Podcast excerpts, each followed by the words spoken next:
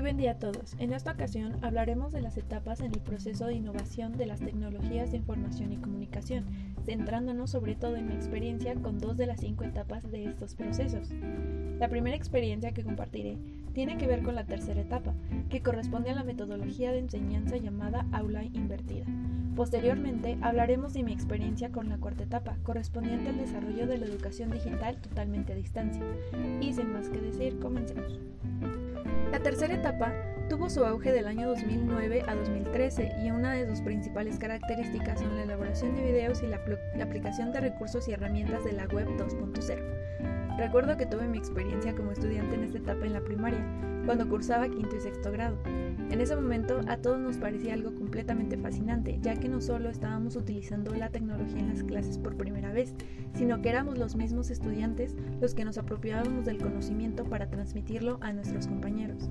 El profesor dejó de ser el que exponía todos los contenidos y ahora éramos nosotros los que a través de nuestros propios videos y tutoriales que subíamos a YouTube nos encargábamos de exponer los temas de la asignatura, lo cual era mucho más sencillo y entretenido para nosotros, ya que lo visto en clase no solo se quedaba ahí, sino que nuestro contenido estaba disponible todo el tiempo en la web.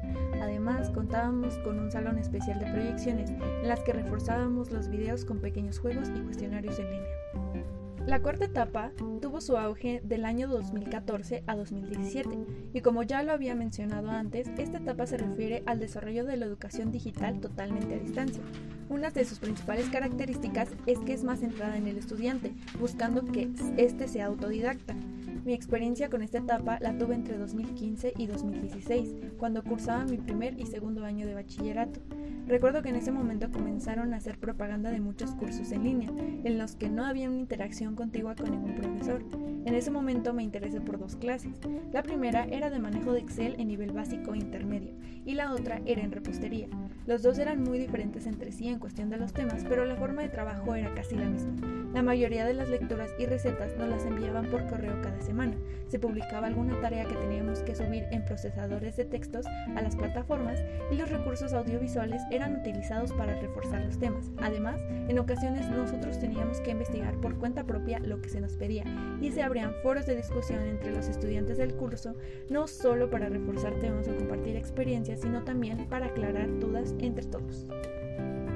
A modo de cierre, me gustaría decir que ambas experiencias fueron muy gratas para mí y en su momento me facilitaron la comprensión de los contenidos.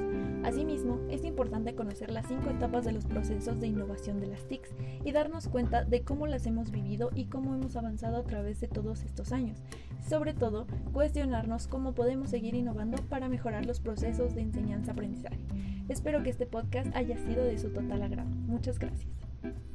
Damos créditos por la voz y producción del podcast a Evelyn González Martínez y a la aplicación, Anchor por la música utilizada para este proyecto.